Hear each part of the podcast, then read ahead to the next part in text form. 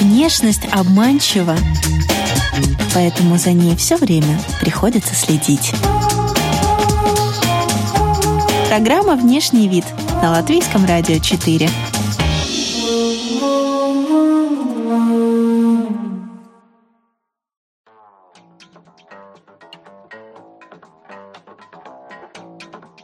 Москва слезам не верит. Как латвийский дизайнер Илья Балычев покоряет Москву и кого из местных э, знаменитостей одевает в джинсы от себя.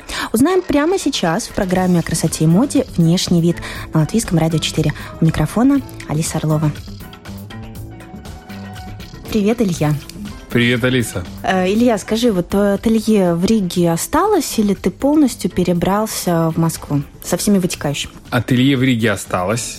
Просто получается так, что я отсутствую в среднем 2-3 недели в Москве, потом приезжаю, и такой целый вал людей, которые уже соскучились, приходят концентрированно вот в эти несколько дней, когда я нахожусь в Риге. Что у тебя в Москве? Если я правильно понимаю, это называется шоурум. А ты можешь объяснить, в чем разница для наших слушателей, что такое шоурум, а что такое ателье? Да, а ателье – это то место, где стоят швейные машинки, где человек может пойти пошить, перешить, поремонтировать вещи, да. Шоурум – это Э, некое пространство. Оно обычно находится не на первом этаже и не витринное, оно находится в здании, может быть, на втором, на четвертом этаже, и оно служит как местом для показа одежды. То есть это не совсем магазин, и не совсем склад, а это то место, которое отдельная комната, в которой эти развешаны вещи. А ателье бы не пошло в Москве?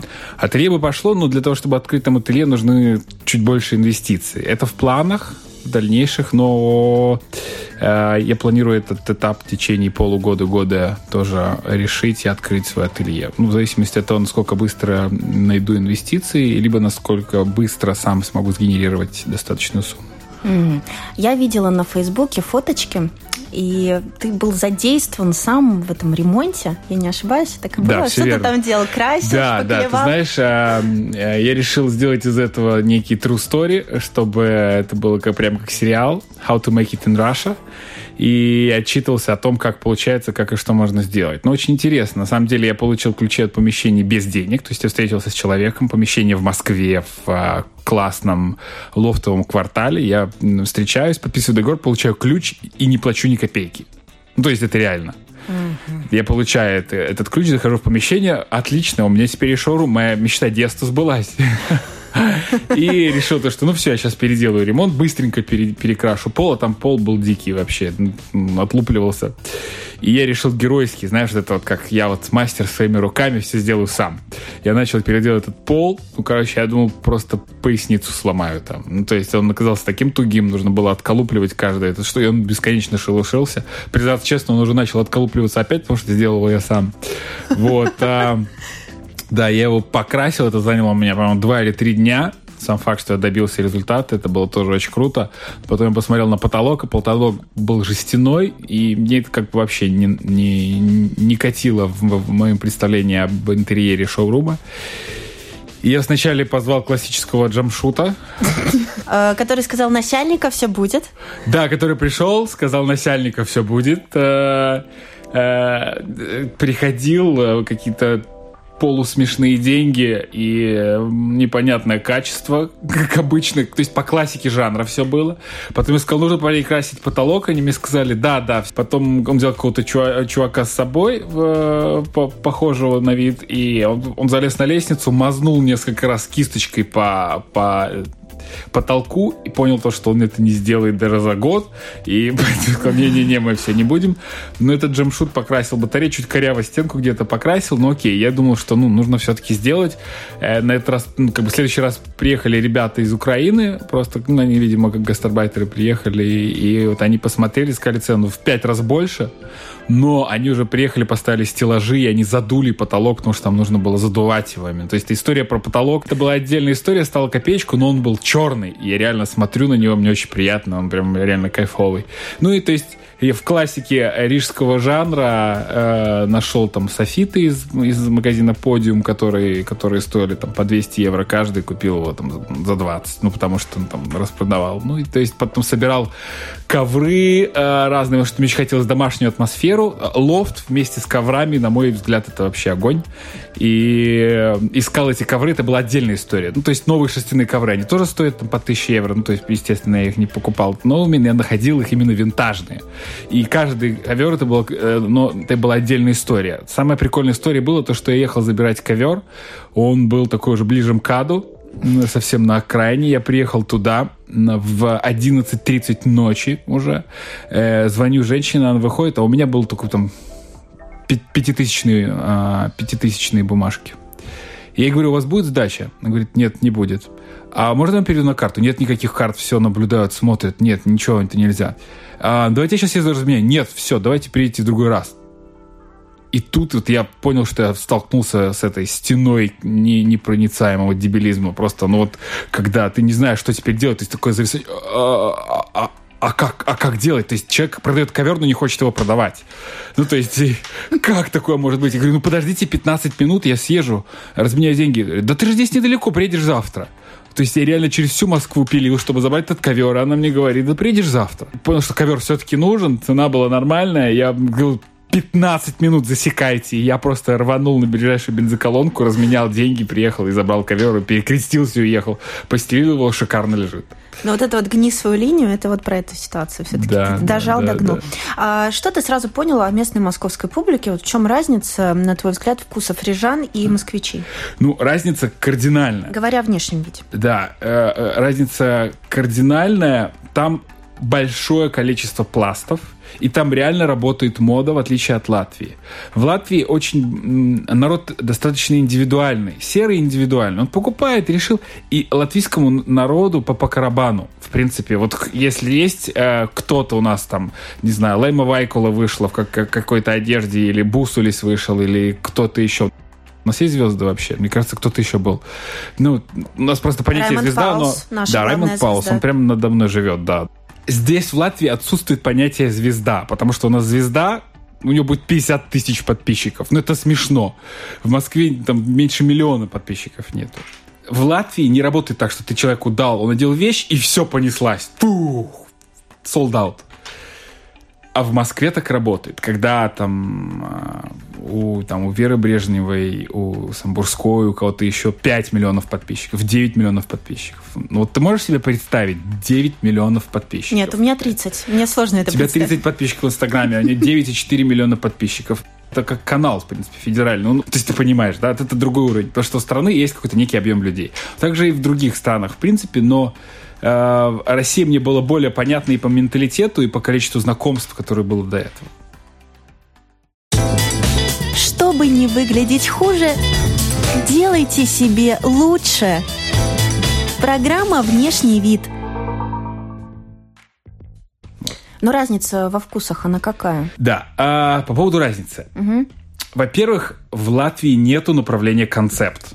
Ну, То есть о нем никто не знает. У нас это был отрезок небольшой моды, где-то в районе года, полтора это длился, когда пацаны ходили и девчонки в длинных футболках, в длинных майках, из трикотажа, из асимметричных э, вещей, и ходили все в черном. То есть их называли то ли готами, то ли, то ли, то ли непонятно какими-то, людьми, людьми вечной депрессии. И это прошло за год, и все. Потом это стало моветоном. Теперь люди не ходят в длинных майках. А в России этот стиль, он живет, он, он сам по себе, он, он достаточно сильный, как платформа, вот ставят целый концепт маркеты, там дизайнеры в этом стиле работают.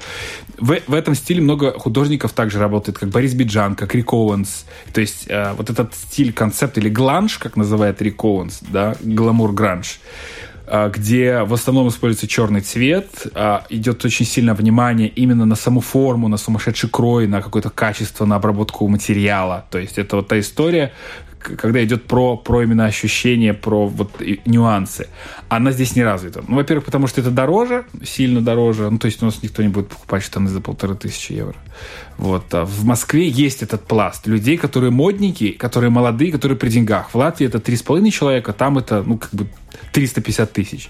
То есть аудитория сильно больше. То есть и даже с учетом кризиса в России, а там серьезный кризис, и валютные скачки и все остальное, все равно есть определенный пласт людей, которые привык потреблять, потреблять моду. Вот, по поводу остальных пластов. Там также, э, как, как в Латвии есть микрокультуры, там эти микрокультуры, они, ну, то есть, умножить на тысячу. То есть у нас таких будет три человека, а там будет три тысячи, допустим. У нас будет таких 300 человек, там будет таких соответственно, 300 тысяч. И из-за этого вот эти пласты, они гораздо сильнее. То есть пласт, допустим, а, э, людей, которые ходят, ну вот, как я говорил, концепт. Это музыка техно, это определенные виды тусовки, да, потом есть э, не, некий гламур тоже там до сих пор очень сильно живет. То есть девушки, которые выглядят красиво, ярко и блестеть. А, это, там, ключевое это, блестеть. Ключевое блестеть, да, да, да, да. Группа блестящий. Группа блестящий, да. Джинсы какое место занимают в сердцах московских московских модников? Вот. А, ну, все ходят джинсы. То есть, даже не говоря про Москву, мы говорим про мир. Это тот продукт, который есть у каждого. Ну, то есть, вот очень редкий человек, который скажет, у меня нету джинсов. Ну, то есть, вообще нету, я их не ношу. А так, в принципе, это 97-98% людей, которых, ну, население, которое я, в принципе, знаю, оно имеет и употребляет джинсовую одежду в ежедневном формате. Хорошо, какие джинсы носят? Вот эти вот мам, мамсы, как они правильно да, называют? Гора... Допустим, в Латвии э, мало людей, еще мало людей понимают, что такое мамсфит. То есть люди привыкли покупать э, какие-то скини угу. и носить них и забывать про моду. То есть мамсфит вошел уже года 2-3 назад, и в Латвии до сих пор еще люди ну, не сильно понимают, зачем это нужно. Говорят, ужас, как это А на фигуру. тех, которые понимают и носят, э, смотрят косо, да? Да, да, да, да. То в России там каждая. То есть есть просто разные мамсфит, и я очень долго разбирался, как не испортить фигуру, как сделать, наоборот, красивее. Разработал технологию красивой попы, как вот сделать за счет а, определенных а, пропорций красивую фигуру. И мамсы действительно это самый опасный вид джинсов для девушек, не считая еще новых коротких клешей, которые тоже убивают напрочь ноги.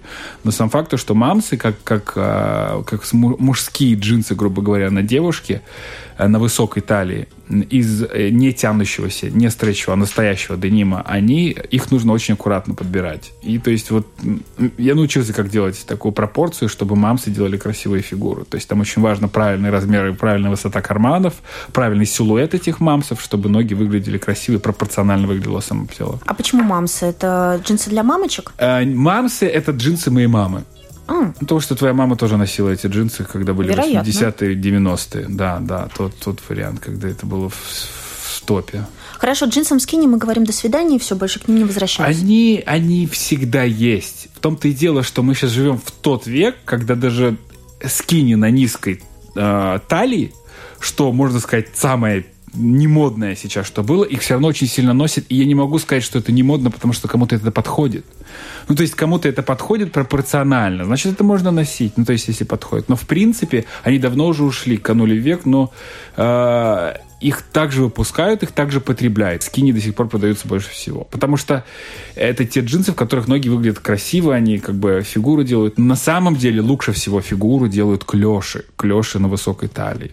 Потому что клеш можно запихнуть и спрятать огромный кусок невидимой ноги. Допустим, как платформу, либо каблук. И ощущение будет, как будто ноги на 10 сантиметров длиннее. Потому что мы верим только картинке. Но джинсы с высокой талией периодически попадают в топ самых, ну, скажем так, асексуальных вещей наряду с угами и, и, и, и, и прочим, и прочим. Вопрос... Для мужчин. Для мужчин. Топ мужской. Для мужчин? Да. То, что они согласен. считают на женщины? Да, да. Они просто не видели моих джинсов. Потому что я как только выставил их на Фейсбуке, там было так такой разрыв прямо. А, а что ты думаешь о порванных коленках? Думаю Джинсы о них прекрасно. Коленками. Здесь вопрос то, что порванные коленки сказали, а вот в моде рванины или не в моде рванины? Да. Спрашивали 10 лет назад, спрашивают сейчас. Да. Они никогда не выходили из моды и никогда не выйдут. Это не модное направление, это внутреннее ощущение это стиль. То, что становится стилем, не выйдет из моды никогда. Рваные джинсы на коленях определенным образом рваные. То есть сейчас вот просто есть, есть трендовая рванина, есть обычная рванина. То есть обычная рванина, ну то есть просто порвана. Трендовая рванина, это как интересно порвано. Допустим, там, если порвано на коленках, то определенные дыры. Бывают разрезы, бывает то, что они прям вырезаны куски из джинса. Бывает то, что там выбраны волокна и огромные куски, прям такие целые пространства болтаются. Там тоже есть куча нюансов своих. Ну, оставляем must-have да, такой, да? да? Можно, разрешаешь? Пфф, конечно. А, я читаю периодически твои публикации в Фейсбуке. А, ты их разбил на главы под общим названием «How to make it in Russia». Ну, как, как это сделать в России, да, Все если верно. дословно. Это что-то вроде блога, может, ты потом книгу выпустишь. Рассчитываю на это, да. А, что ты там пишешь? Цитата, если позволишь. «Я сканирую всех людей э, в области 5 метров, причем сканер работает без перерыва на обед, точнее, в момент перерыва работает особенно усердно. Я запоминаю иногда на годы, как был одет человек человека, какое впечатление создавал. Это история про внешний вид, да? Именно так. Куда ты складываешь эти э, свои запоминалки? Что с ними делаешь и зачем тебе это? А, запоминалки формируются сами по себе с самого детства. Для меня было очень интересно, как выглядит человек. Я помню еще до сих пор, как в школе одевались люди, как, когда я учился. И это то впечатление для меня, как для визуала – которая впитывается в мозг и откладывается там в какой-то памяти определенной. То есть я многие моменты забываю, какие-то разговоры, какие-то вещи, но эти вещи я помню. Потому что то впечатление, тот запах, вот запах я очень хорошо запоминаю, по запахам определяю людей, вспоминаю то есть какой был у кого запах, и периодически угадываю духи, которые носит девушка. И да, самое страшное, когда вот я вижу человека, я его полностью сканирую, раскладываю по полочкам, как он выглядит, сколько это стоит, подходит ему это или нет, что он формирует таким образом, что говорят за него эти вещи, почему он их выбрал или почему эти вещи выбрали его. Потому что наши вещи, цвета и форма — это надпись на груди. Это большая надпись. И мы, э, хотя или не хотя, воспринимаем эту, эту информацию. Мы ее считываем подсознательно. И в дальнейшем мы перерабатываем и это используем для того, чтобы сложить впечатление о человеке. И то есть, э, допустим, если мы возьмем там, э, определенные скандинавские страны или возьмем Англию, то там люди одеваются очень просто. Даже богатые люди могут там кеды, джинсы, футболку, да то у нас все-таки менталитет в определенной бизнес-сфере, либо в, э, он, он ими, ставит значение имиджа и образа человека достаточно высоко, потому что воспринимаем человека по одежке. То есть изначально формируется первое впечатление. И здесь не вопрос то, что человек должен везде написать себе на груди Дольче Габбана, Фэнди, Гуччи. Нет, я не, об, не про это. Я про то, что даже скромно выглядеть нужно уметь.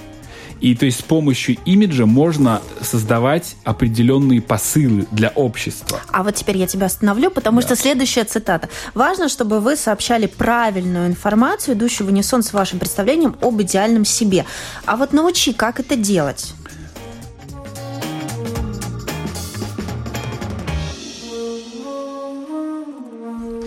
А, здесь самые важные несколько вещей.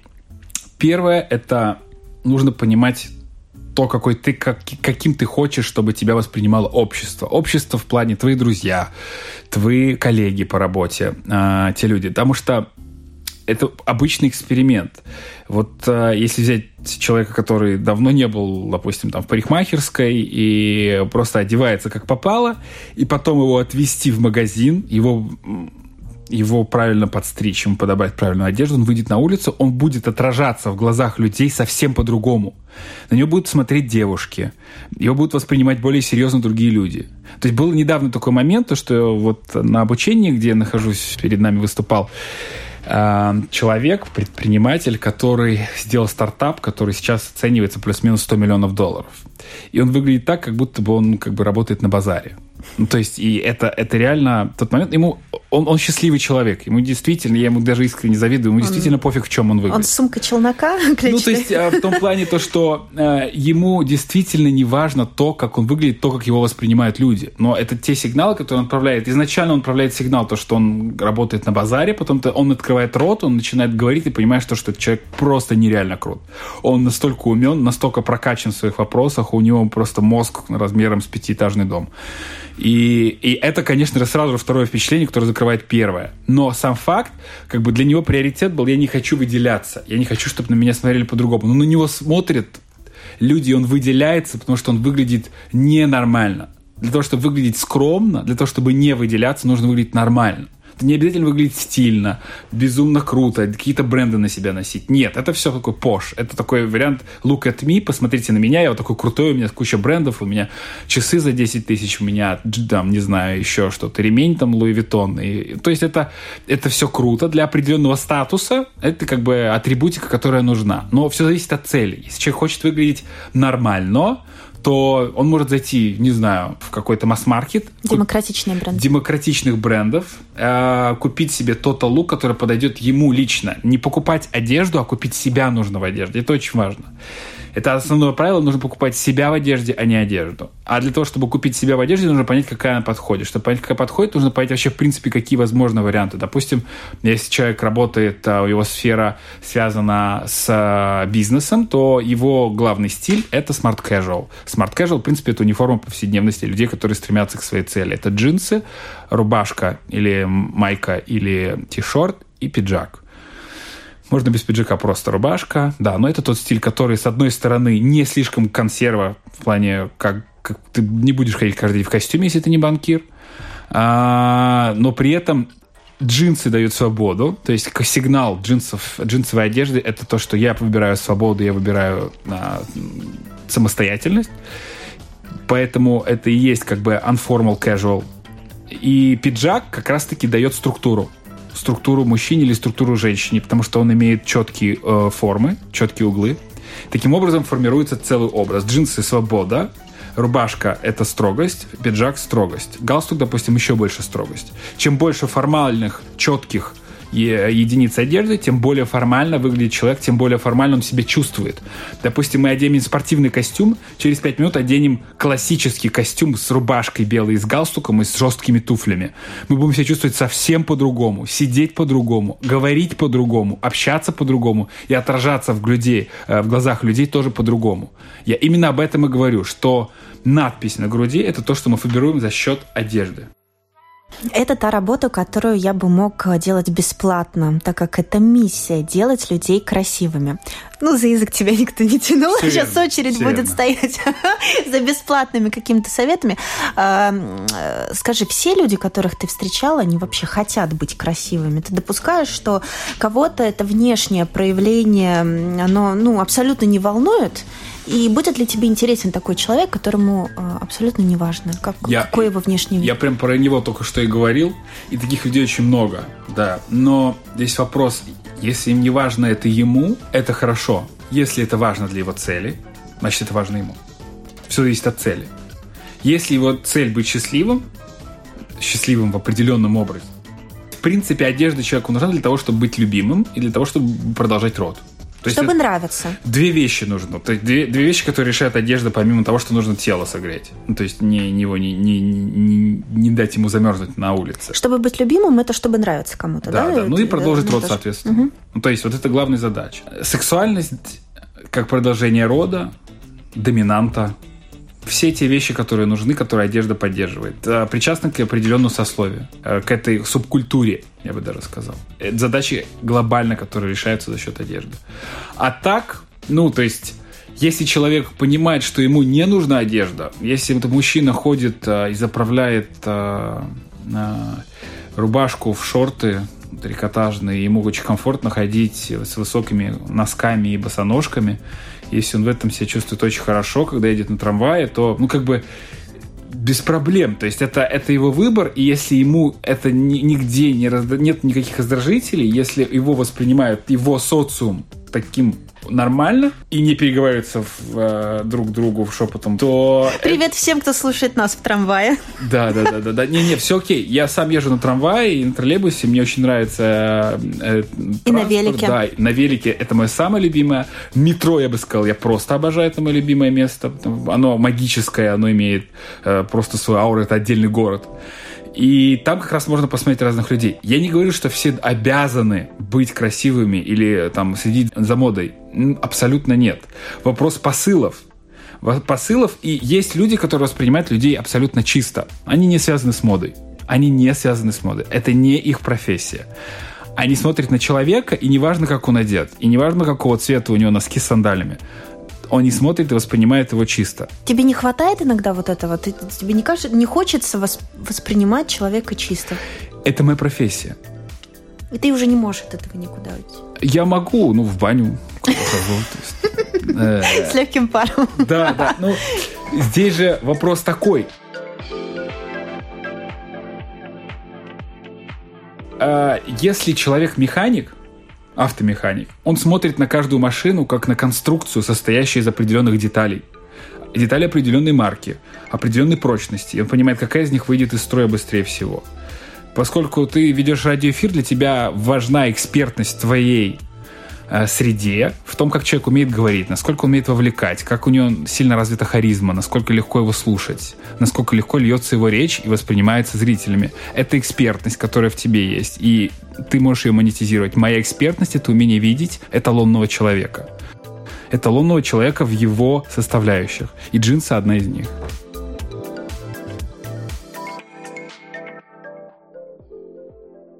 Ну и вопрос, который прозвучал в анонсе, я просто не могу его не задать. Девушка в платье или девушка в джинсах? Кто сексуальнее, на твой взгляд? Все зависит. Знаешь, как есть такое классное выражение на английском «it depends». Ну вот э, я скажу так же. Я обожаю девушек в платье. Это действительно сексуально, особенно в летних. Когда они идут, есть вот эта некая загадка. То есть загадки в платье больше, чем в джинсах. Ну, точнее, в, в джинсах мамс загадка тоже есть, потому что не, не все облегающего силуэта. Но возбуждает и э, привлекает загадка. То есть не когда ты видишь что, конкретно что-то обнаженное. Если девушка ходила по городу голая, ну, было бы неинтересно. Но оно уже все, ты все видишь. Никакого ни секрета нету. То есть это конфетка, которая уже есть. А обертка, она и создает этот интерес, эту интригу. И платье — это очень классная интрига, особенно воздушная. Когда девушка идет, она развивается по ветру, и ты думаешь, ого, интересно, какая же у нее фигура. То есть это, так мужчины воспринимают женщин. И вот красота воспринимается тоже вот, пропорцией, цветом, всем остальным. Я бы сказал, что мне и нравятся платья, и джинсы. И сравнивать это, ну, зачем? То есть вот когда-то нужны джинсы, когда-то нужно платье. Более женственное, естественно, будет платье. Это абсолютно женский атрибут а джинсы отобраны у мужчины, как и все остальное. Был еще третий вариант ответа. Да. Вера Брежнева, неважно в чем. Класс. Кстати, да, а, о Вере. Как ты вышел на Самбурскую Брежневу, у тебя даже прошел показ Вегас Крокус Сити. А сколько ты в Москве находишься? Полгода. Полгода. И вот столько уже всяких событий. Ну да, я очень люблю динамику и стремительно достаточно развиваюсь на этом рынке, потому что у меня большая цель стоит, которую я задекларировал на Фейсбуке. Если я не добьюсь, мне придется ходить по Риге и раздавать 3000 евро всем прохожим. Да. Так, ты поспорил с кем-то? Не поспорил, я задекларировал свою цель, что мне нужно выйти на оборот тысячи джинсов в месяц. Угу. То есть вот пиковые точки. А слово данное на Фейсбуке. Да, но прям уже не заберешь, да, да. Да его уже все, уже люди все чешут руки, когда же я буду, когда, когда Блучев будет раздавать деньги. Самый главный капитал, который у меня был, и почему я решил ехать именно в Москву, даже при всей сложности экономической ситуации, это капитал знакомств у меня есть там определенные знакомства, и которые помогли мне выходить на других людей. В принципе, в, в России, как и везде, связи решают все. То есть, но при этом есть еще некие подходы. А, под лежачий камень вода не течет, но эта поговорка, она ни о чем не говорит, если ты не понимаешь, как нужно действовать. Нужно действовать так, что вот как будто бы есть моменты, которые неловкие, которые неудобные, которые тебе кажешь, блин, ну, может быть, кто-то другой, а может быть, не стоит, а может быть, потом. Так вот, как только ты себе это говоришь, нужно сразу же это делать. Ну, то есть вот таким образом можно выйти на всех остальных людей. Ты берешь и выходишь, пробиваешь, вот так не получилось, так не получилось, так не получилось, давай с этой стороны попробуем, давай с этой стороны попробуем. Ну и то есть заходишь со всех сторон, и рано или поздно напором или удачей доходишь до определенной цели. Э, с Настей э, познакомились тоже там достаточно случайно. И она оказалась очень прикольной, интересной девушкой. Ну что ж, сегодня получился такой необычный эфир. Немного моды, немного бизнеса, немного взаимоотношений. Это был Илья Булычев, наш латвийский дизайнер. Илья, благодарю тебя за эфир. Успехов тебе во всем. Спасибо большое. Хорошего дня. Друзья, спасибо, что были с нами в эту пятницу. Повтор программы в 2.30 ночи. Ждем ваших комментариев э, на странице Латвийского радио 4 в Фейсбуке. Подписывайтесь. Спасибо вам. До следующей пятницы. До свидания.